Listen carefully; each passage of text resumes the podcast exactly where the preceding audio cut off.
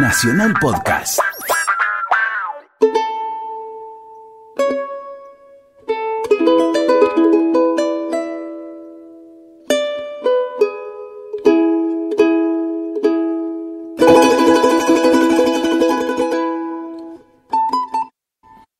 Muy buenas tardes, qué gusto estar aquí pasado el mediodía del domingo haciendo Argentinos en Radio Nacional, la radio de todos, esta intención que tenemos de descubrir cómo se sigue construyendo nuestro país, se sigue amando a la patria, a partir de distintas profesiones, de distintos argentinos, de distintos lugares, y hoy nos vamos a dar el gusto de recorrer una de las grandes provincias argentinas, una de las nuevas, aquellas que fueron territorio nacional y se convirtieron en provincias por la década de 1950, así que vamos a ir por Río Negro. ¿Por qué vamos a ir por Río Negro? Porque vamos a estar con Sebastián Pesteguía, un paleontólogo argentino que ha hecho descubrimientos extraordinarios allí. La provincia de Río Negro, como su nombre lo indica, tiene que ver con el Río Negro, el más caudaloso de los ríos de la Patagonia Argentina, y es interesante porque es una provincia que tiene orilla, por supuesto, en el mar, en el mar argentino, ahí en el Golfo de San Matías, que tiene un bordecito de frontera con Buenos Aires en la, en el río Negro, ahí donde se enfrentan las dos viejas ciudades creadas por los españoles en 1779, de un lado Carmen de Patagones, que quedó en la provincia de Buenos Aires, y del otro Mercedes de Patagones, que mutó su nombre en Viedma por quien fuera el fundador Francisco de Viedma allá por aquellos fines del siglo XVIII.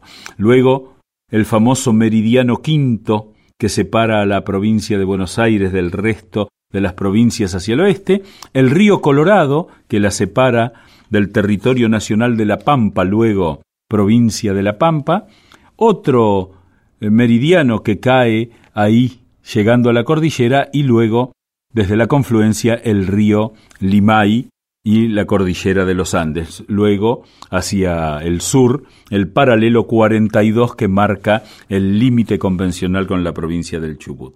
Esta provincia en la cual están uno de los rastros arqueológicos más antiguos del país, 10.500 años, hay allí, en cerquita de San Carlos de Bariloche. Eh, luego eh, fue la gran tierra de los pehuenches y de los tehuelches, y en 1670 se instalan los jesuitas de la mano del padre Nicolás Mascardi.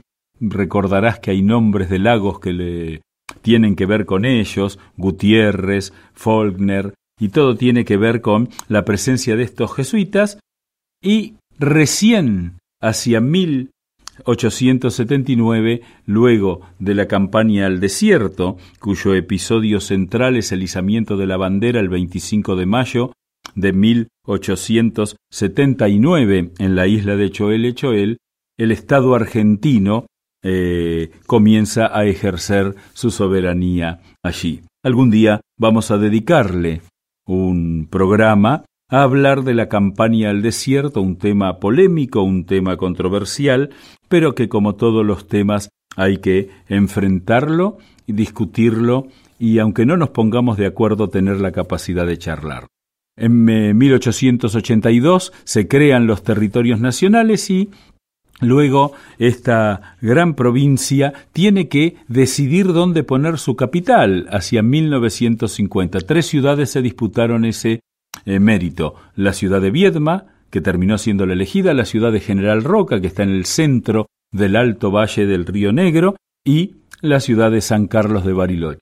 Los paisajes que van desde la estepa patagónica hasta los bosques y montañas ahí en la zona de Bariloche, la costa del mar San Antonio Oeste y el recuerdo, eh, varias veces fui en tren a Bariloche y recordar cómo el tren eh, quizá para los más jóvenes sea difícil entenderlo, uno salía de Buenos Aires, llegaba hasta Viedma, ahí el tren cambiaba de sentido, si te agarraba dormido, te ibas durmiendo mirando para adelante y el tren salía para atrás. Lo mismo pasaba en San Antonio Oeste y ya ahí emprendías ese cruce de la estepa patagónica verdaderamente maravilloso.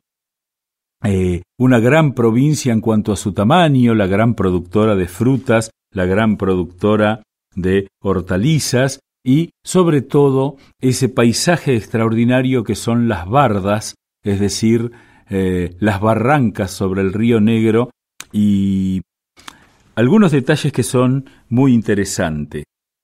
El ferrocarril del sur llegaba a la provincia de Buenos Aires, entonces el Estado hizo la línea que iba desde eh, Viedma hasta San Carlos de Bariloche, uno de los tendidos ferroviarios más atractivos del mundo. De ahí sale la Trochita, cuya mitad de trayecto es en la provincia de Río Negro y terminaba en eh, la ciudad de Esquel, en el Chubut. Ingeniero Giacobasi, una ciudad preciosa en medio de la estepa, donde se nota el esfuerzo y el trabajo del hombre.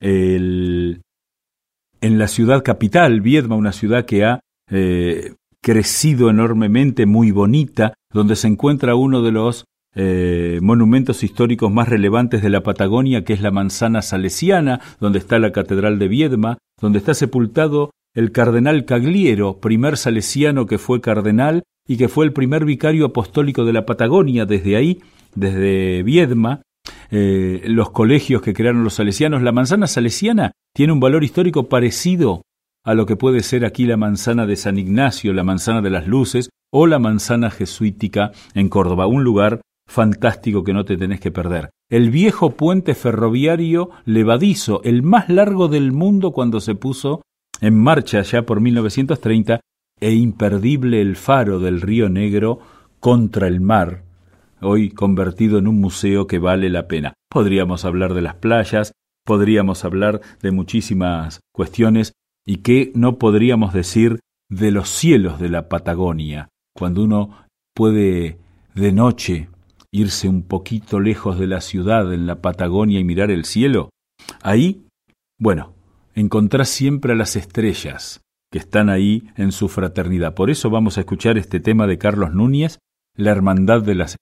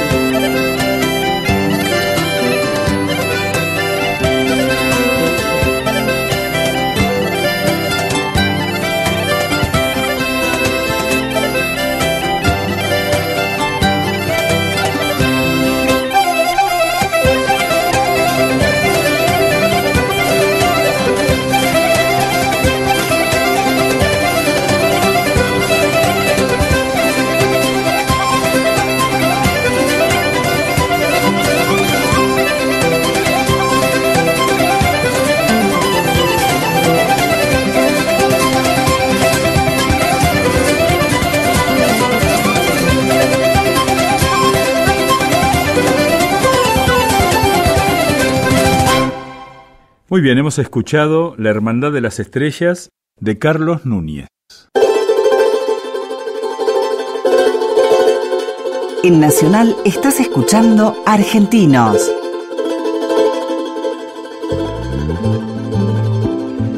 Y tenemos el gusto hoy en Argentinos de charlar con alguien, voy a hacer una confesión personal, con un hombre del cual con mi mujer hablamos habitualmente, porque los une la profesión y sobre todo porque mi mujer lo admira profundamente. Ah, y cuando a mí se me ocurrió convocarlo a Sebastián Apesteguía, ¿cómo estás? Muy bien, muy bien, muy contento. Bueno, un gusto que estés por aquí. Mi mujer me decía, ¿cómo que lo invitas a Pesteguía y no me dijiste nada?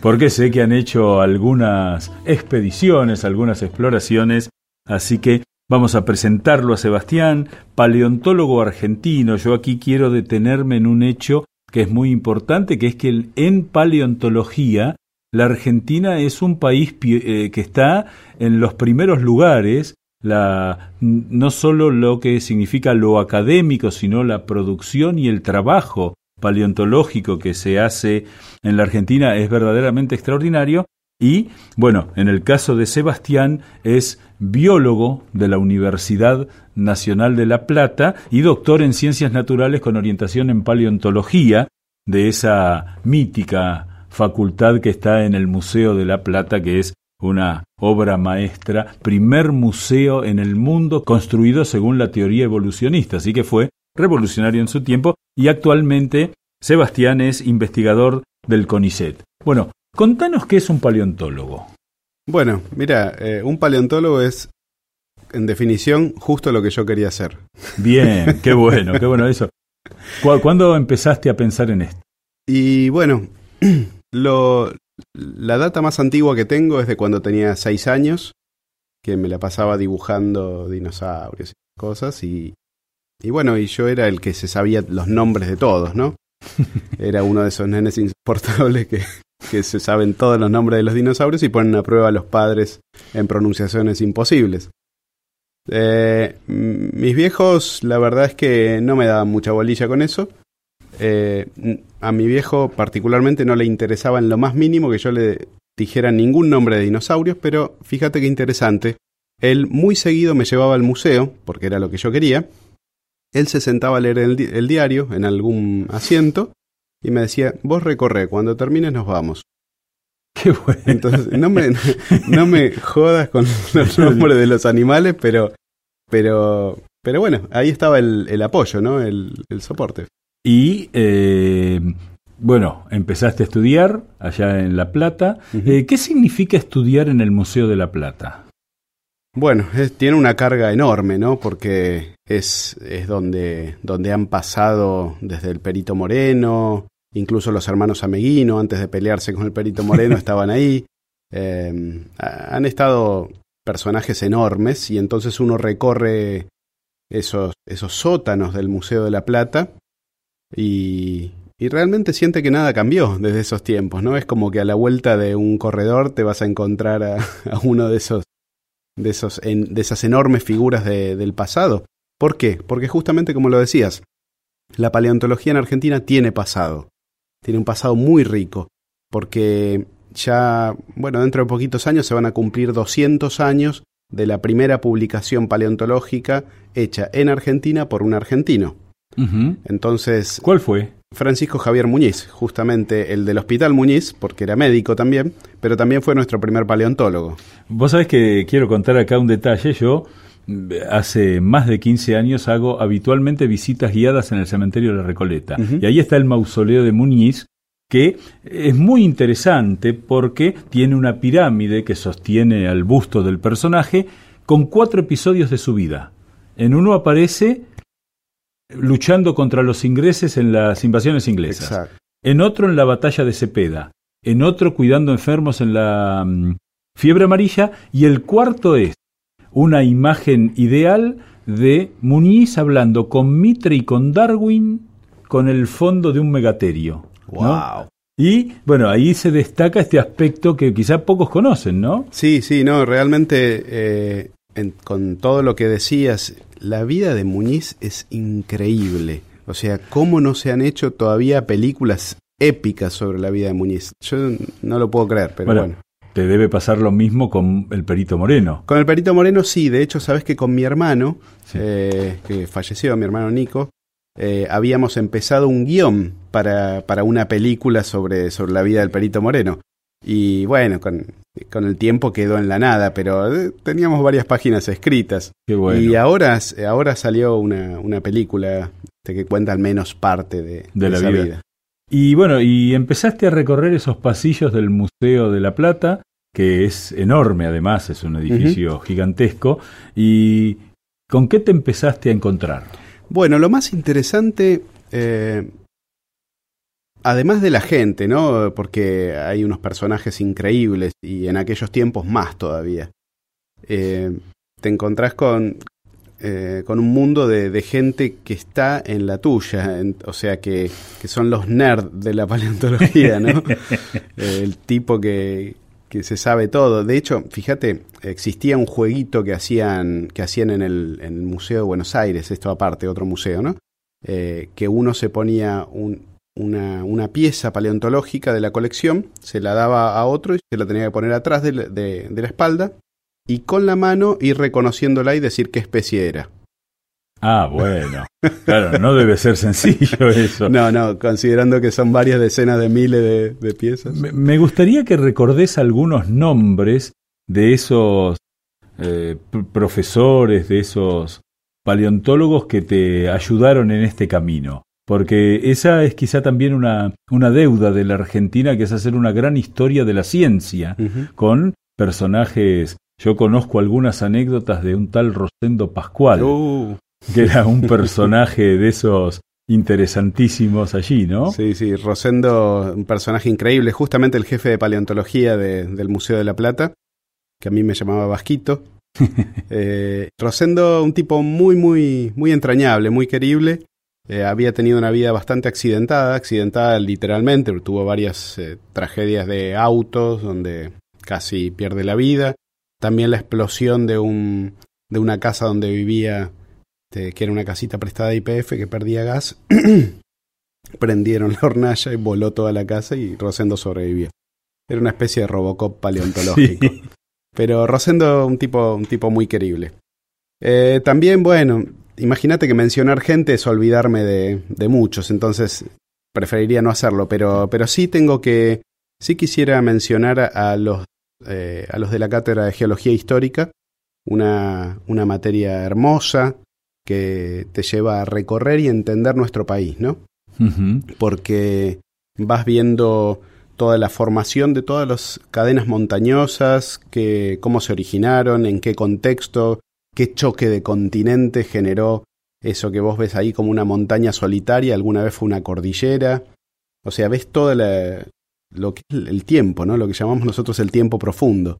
Y bueno, ahí tengo que mencionar a Leo Cuerda, este, a, mi querido Héctor Leanza, un, sedimentólogo que me ha abierto los ojos al lugar donde yo trabajo hoy día, que es la cuenca neuquina, ¿no? ¿Y cuál fue la primera vez que saliste al campo? Así lo llaman ustedes, ¿no? ¿Recordás esa primera experiencia de trabajo? Sí, sí, fue... Eh, vos sabés que en el año 88, eh, bueno, yo venía, eh, estaba en la secundaria y, y, bueno, salía, estaba de novio con una, con una chica y bueno, siempre estaba muy insistente con el tema dinosaurios y también me interesaba la criptozoología, ¿no? O sea, los, los animales que supuestamente podían llegar a existir, como el monstruo del lago Ness, el, ah, el moquele movembe en el centro de África, distintas, distintas... El nahuelito, por acá. Por ejemplo, por ejemplo, claro. Me interesaba todo eso también, ¿no? Y bueno, me peleé con esta chica y me quedó un montón de tiempo libre, porque imagínate que a los 18 años que tenía este, eran relaciones absorbentes, que estabas todo el tiempo con la chica. Entonces, bueno, me quedó un montón de tiempo libre y dije, bueno, voy a hacer lo que siempre quise hacer. Me voy a ofrecer de colaborador en el Museo de Ciencias Naturales. Y ahí fui y ahí me encontré por primera vez con José Bonaparte, el capo de la paleontología de dinosaurios en Argentina. Y, bueno, un hombre que es un autodidacta. Exactamente. Eso es muy impresionante, ¿no? Exactamente. Porque uno piensa que en la modernidad, en estos tiempos, ya no existe un autodidacta. Así es, así es, doctor honoris causa por la Universidad de Tucumán. Y, y bueno, me encontré con, con Bonaparte y le dije, le expliqué lo que quería hacer y me dijo, vení dentro de un mes, no tengo tiempo ahora. bueno, al mes clavadito estaba ahí, este, y ahí me puso a mi primer trabajo paleontológico, que fue agarrar una, una lata con clavos doblados y enderezarlos todos. Eh, cuando enderece los clavos me avisas. No sé cuántos días tardé porque eran miles. Y después el segundo trabajo fue eh, lavar en una palangana con nafta las, unas réplicas que se habían hecho, que, que en, en, aquella época usábamos de desmoldante grasa de auto.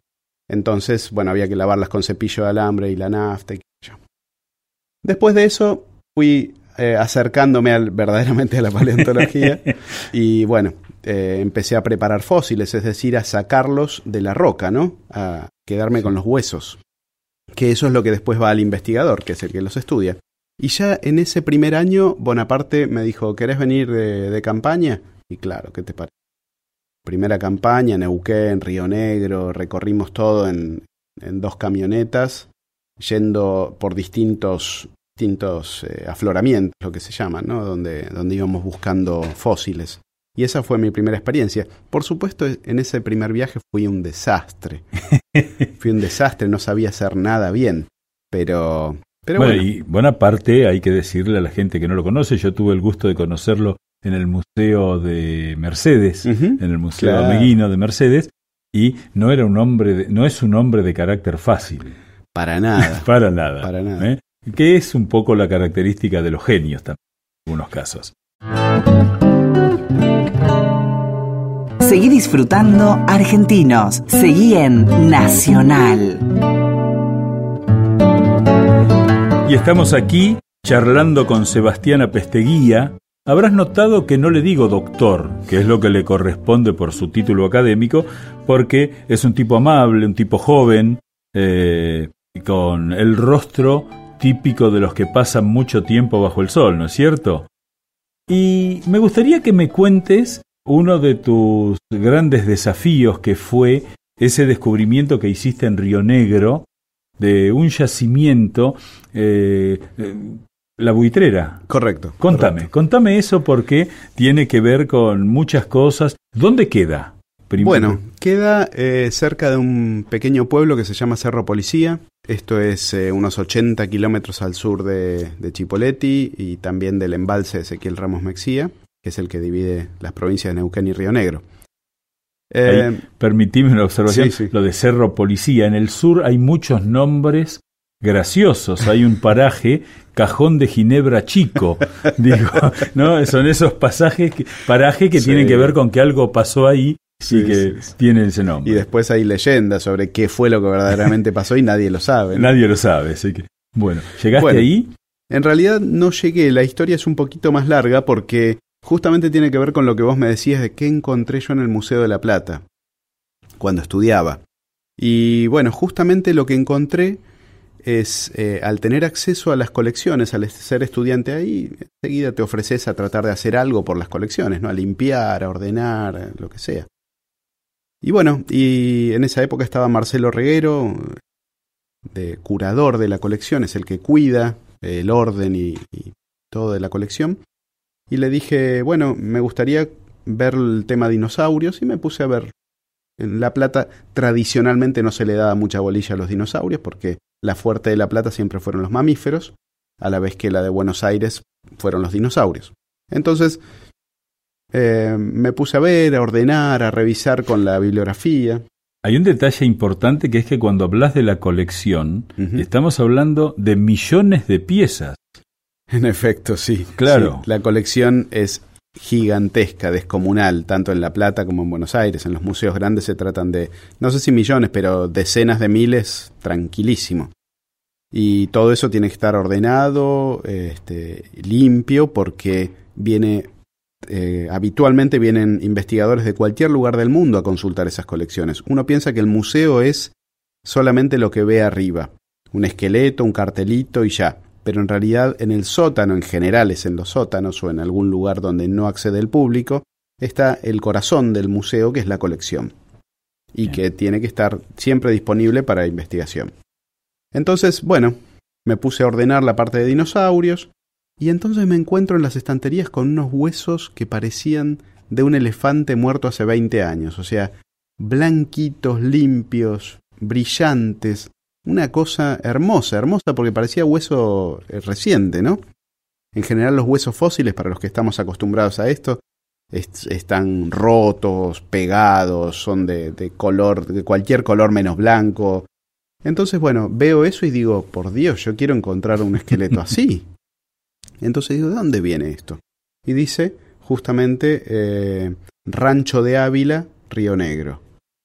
Bueno, me pongo a ver un, libro, un libro increíble que se llama Los saurisquios y ornitisquios del Cretáceo argentino, escrito en 1927 por el alemán Friedrich von Hine, que Friedrich fue encomendado, digamos, eh, a, poner orden a aquella colección que empezaba a hacerse con los primeros viajes, primero de, de, los militares, ¿no? En, el, en la Patagonia, y luego de gente que iba encontrando. Y entonces se hizo una colección enorme, Fungine la ordenó y contó en su libro la historia de cada, de cada uno de esos hallazgos. Y entonces efectivamente ahí decía que esos, esos restos provenían del rancho de Ávila, en realidad a unos 8 kilómetros ladera arriba, que ahí estaban los huesos. Bueno, eh, digo, yo quiero ir a ese lugar. Y entonces, eh, en ese momento, yo estaba empezando a trabajar con, un, paleontólogo, un director, y le pido, le digo, bueno, escúchame, ¿me podés eh, ayudar con, con algo de dinero para armar una expedición ahí? Y me, dice, sí, sí, sí, dale. Hicimos una expedición conjunta con otro, con otro otro estudiante en ese momento, ahora es otro, otro doctor investigador. Vos eras estudiante en ese momento. Yo era estudiante, sí, no, no estaba, no estaba graduado. Y entonces, bueno, quiero ir ahí, llego al lugar a este al lo que yo pensaba que era el rancho de Ávila, eh, a unos kilómetros del pueblo Cerro Policía. Y bueno, pregunto, ¿acá es el rancho de Ávila? No, esta es la, la estancia de la familia Pincheira, que era el manzano digo, pero a mí, por, por la posición y todo, tiene que ser esto. ¿Y ustedes no conocen a ningún Ávila? Sí, sí, bueno, la abuela es Ávila. Y entonces me presentan a la viejita, que en ese momento tenía 98 años, estaba ciega. Y... Disculpe, abuela, ¿usted sabe de unos, de unos paleontólogos, unos científicos que vinieron del Museo de la Plata? No, no, no, yo no sé nada de eso. ¿Y huesos, huesos petrificados acá no han visto? No, no, no. Pero si quieren acampen ahí abajo de la arboleda que van a tener sombra y agua. Y entonces, bueno, de ahí íbamos y veníamos todo el tiempo.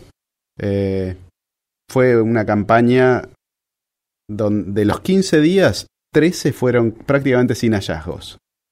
Entonces, muy descorazonados, muy descorazonados. Al final, la hija de esta señora nos dice, vengan, vengan, una tarde que veníamos del campo cansados, vengan que la, la, la mamá le decía, la mamá les quiere hablar. Y entonces, bueno, nos llevan y nos dicen, bueno, este, nosotros no les queríamos decir porque, bueno, no sabíamos quiénes eran ni de dónde venían. Pero la verdad es que sí, la mamá fue guía de esa, de esa expedición en 1922. ¡Wow! Entonces, sí, los vienen huesos de este campo, este, y ella les va a decir este, dónde, de dónde vienen. Bueno, la cuestión es que eh, recién fue al año siguiente, porque ya estaba terminando la campaña, en que, en que ella nos indicó, tuvimos una semana con las indicaciones de ella dando vueltas y no encontrábamos y no nos animábamos a decirle que no nos alcanzaban las indicaciones de ella. Que ahí cita nomás detrás del cerro es, enorme. Claro, claro. bueno, finalmente eh, nos dijo, bueno, bueno, eh, mañana los voy a llevar, les voy a mandar un muchacho que los va a llevar que sabe dónde están. Y bueno, a la mañana siguiente estaba el muchacho de 75 años, don Epifanio Parodi, que nos llevó derechito, derechito a los huesos. Igual ese no fue el hallazgo de la buitrera, ¿no? Fue en la misma zona, en la misma época, pero la buitrera en realidad eh, lo encontramos en esa misma campaña, en, relativamente cerca, pero en otro campo. Y digamos, desde ahí, eh, digamos, eh, a veces uno que no sabe de esto entiende como que pareciera estar sembrado de huesos, es decir, eh, porque la cantidad de hallazgos que se van dando en la Argentina parece hablar de, bueno, en esos tiempos había muchos animales por acá. Bueno, eh, sí había muchos animales, había como en cualquier lado, ¿no? La distribución de, los, de los dinosaurios incluso era, era la misma prácticamente en, todos lados porque eran animales que trascendían prácticamente todos los ambientes, vivían en todos lados. Entonces, si no se los encuentra en determinados lugares, es o porque no están las rocas apropiadas, o porque no se preservaron porque el suelo era ácido y se comía los huesos, en fin, distintas, distintas razones. Pero había en todos lados. Y entonces, eh, cuando llegamos nosotros a un lugar nuevo, donde no ha caminado gente o ha caminado gente que no le interesaba colectar huesos, entonces sí, los, los encontrás minados de, huesos. Y la buitrera tiene una particularidad que fue lo que realmente resultó súper importante, y es que a pesar de eh, corresponder a una etapa de 100 millones de años, entre 95 y 100. Ahí es cuando hablas del tiempo profundo. Claro, claro, sí, sí. Nosotros hablamos en, decimos, millones de años, pero en realidad ni siquiera a mí me cabe en la cabeza lo que es un millón de años. Pero bueno, ya conocemos los números y lo... Entonces, ese lugar corresponde a los 100 millones de años, que es la formación geológica que llamamos Candeleros, y que aflora tanto del lado del río Negro como de Neuquén. Bueno, eh, la formación Candeleros es famosa por representar el momento de los mayores dinosaurios del hemisferio sur. Ahí encontramos en esa época Argentinosaurus winculensis, de un dinosaurio de cuello largo de 36 metros de largo, récord total, y a su carnívoro, que a todo esto, cuando encontramos Argentinosaurus... Es decir, ese bichito de 36 metros de largo era herbívoro. Era herbívoro, exacto. Cuando se encontró Argentinosaurus, yo me acuerdo que en esa campaña yo le decía a Bonaparte, yo no estaba en, en el hallazgo, ¿no? Yo era, estaba iniciándome. Y entonces le digo, increíble ese dinosaurio. Y Bonaparte me dice, él siempre te bajaba la onda, ¿viste?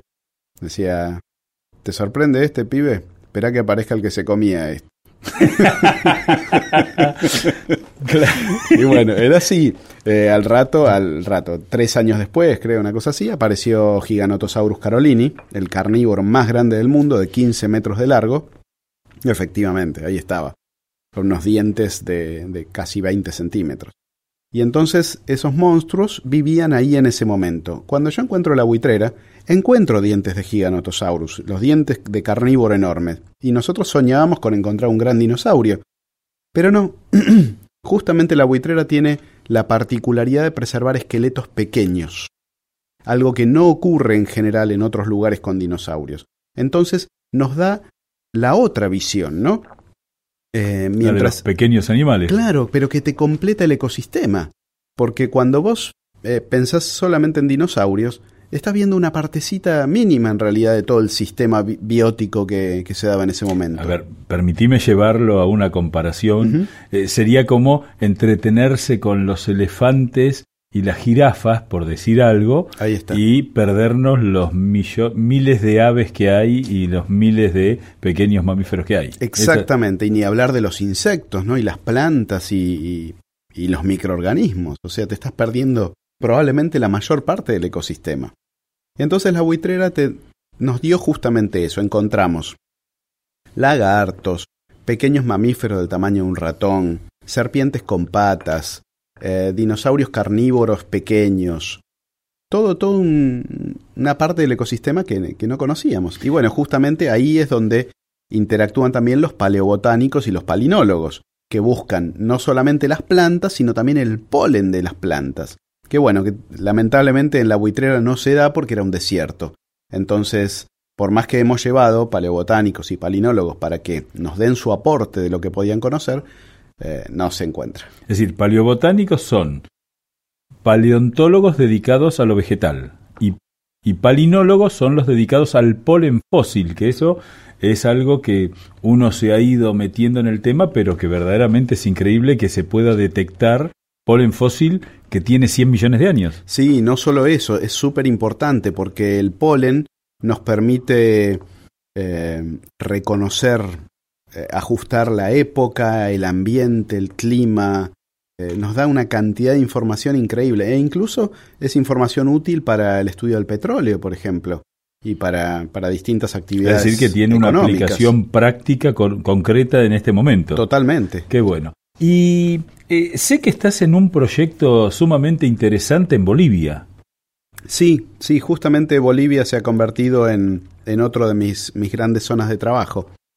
Eh, hace, hace varios años hay una fábrica de cemento ahí muy grande que explotando el cemento se comió medio cerro y bueno, y dejó limpita una pared del cerro.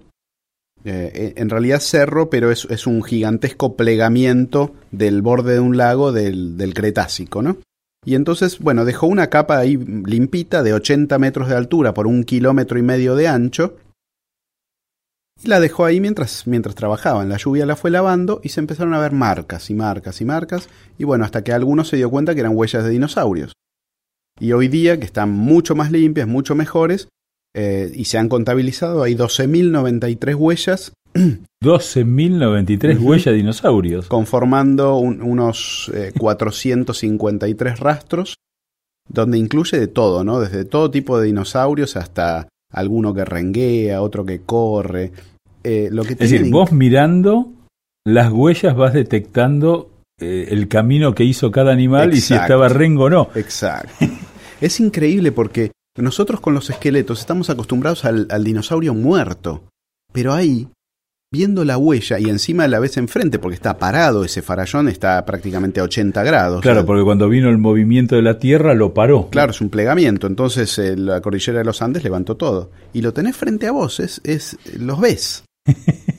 Qué bueno. Y ahí estás, eh, digamos, porque por un lado tenés ese trabajo de exploración, ese trabajo de, eh, investigación, y eso después termina en una institución que hace público, digamos, porque lo que es lindo de la paleontología es que tiene ese, eh, digamos, esa posibilidad de hacer que la gente se entusiasme con el resultado, ¿no? Los pibes mirando a los dinosaurios en los museos es extraordinariamente enternecedor, ¿no? Sí, la paleontología es una, una de las ciencias, creo yo, que tiene más eh, aficionados rondando. Porque Hay, hay mucha gente que le interesa, que no puede estudiar la carrera o no tiene ganas, pero le encanta el tema, entonces se suman. Eh, y, a mí me gustaría, digamos, destacar además que eso tiene mucho que ver con el patrimonio, es decir, eh, a veces cuando hablamos de patrimonio, sobre todo los historiadores, que hablamos de los edificios, de los monumentos y demás, eh, la paleontología pone en nuestras manos un patrimonio increíble que es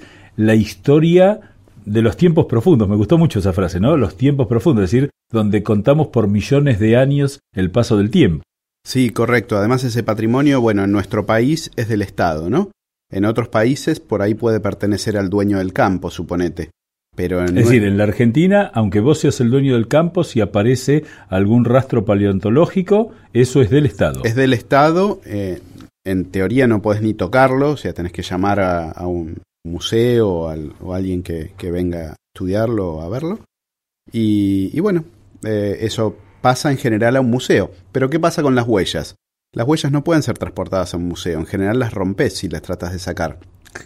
Entonces lo que se hace son parques al aire libre, ¿no? Y esto ha ocurrido en Bolivia, eh, ha ocurrido en muchos lugares, en el Chocón tenemos un, un, pequeño parquecito también así, pero en Bolivia, semejante farallón lleno de huellas, ha hecho que los bolivianos pidan al BID una, en ese momento fue un millón de dólares, con los cuales hicieron un museo y un parque justo enfrente del Farallón, donde un grupo de cinco paleoartistas argentinos, que son los que se dedican a, la reconstrucción de fauna fósil, eh, más 30 escultores bolivianos, hicieran 26 dinosaurios a tamaño natural, representando los que hicieron esas huellas. Qué bueno. Ese parque está en Sucre y, y bueno, para mí es, fabuloso. Y encima tiene la ventaja que desde el parque ves justamente enfrente la pared con las huellas.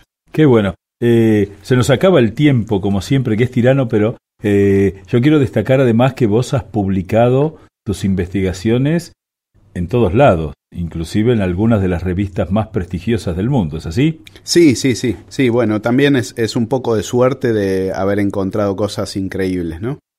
Sí, bueno, pero te tenés que poner a buscarlas sí, para encontrarlas. Sí, por supuesto, Así que yo te quiero dar eh, las gracias por haberte acercado y haber podido charlar de esto, que es un tema apasionante y además lo haces con claridad y con pasión, que a veces, viste que en el tema de la ciencia no, no resulta sencillo. Así que te quiero agradecer mucho. Hemos estado charlando en esta tarde, al amanecer de la tarde, eh, sobre eh, paleontología, esta ciencia en la cual la Argentina está haciendo una historia, ¿no? Eh, maestros, discípulos, maestros, discípulos.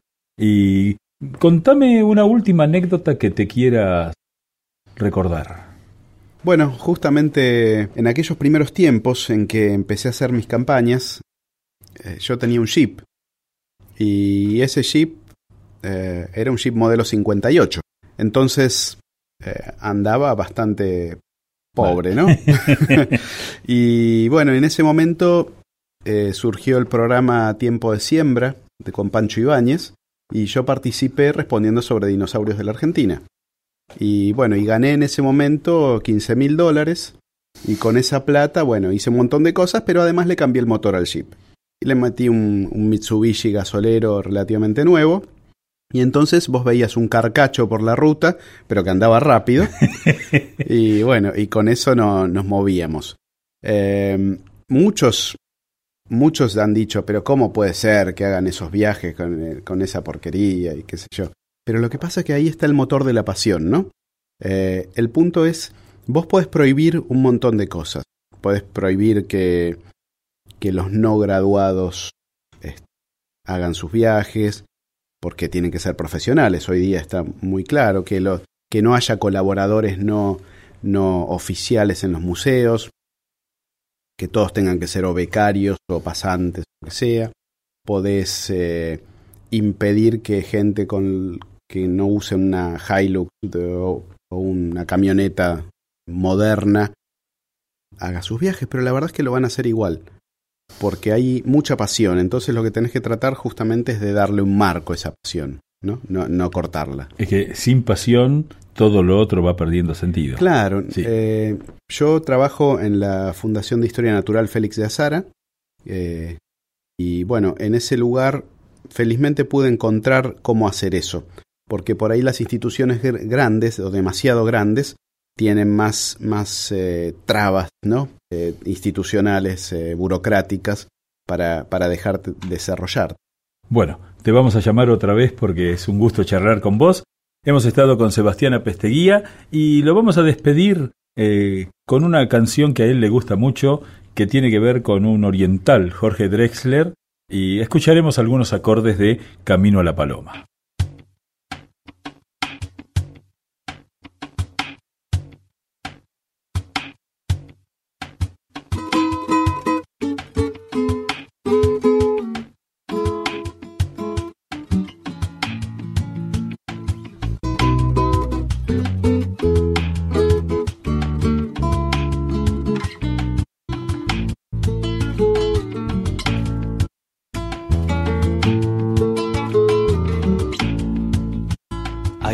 Parte de mí que va.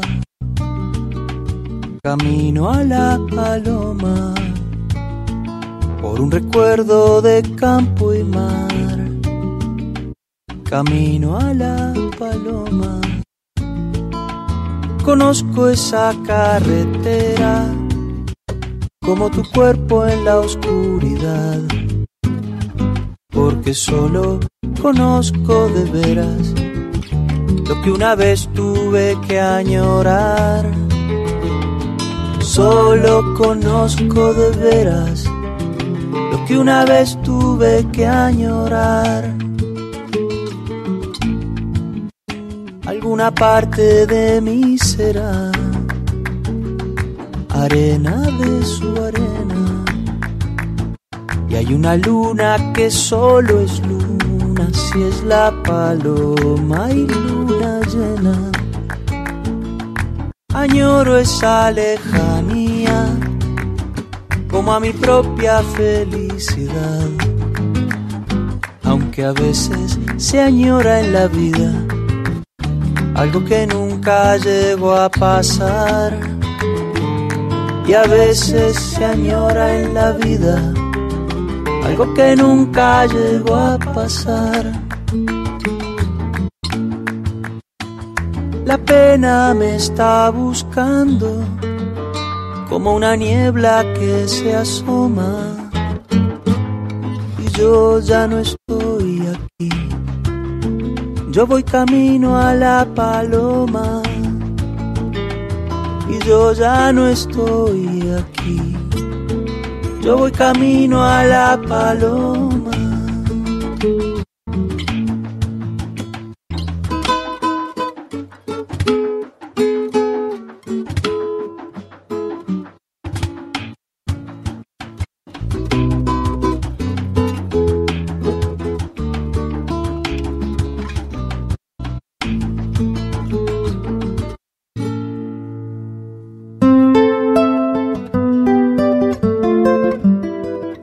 Nacional Argentinos con Eduardo Lázari.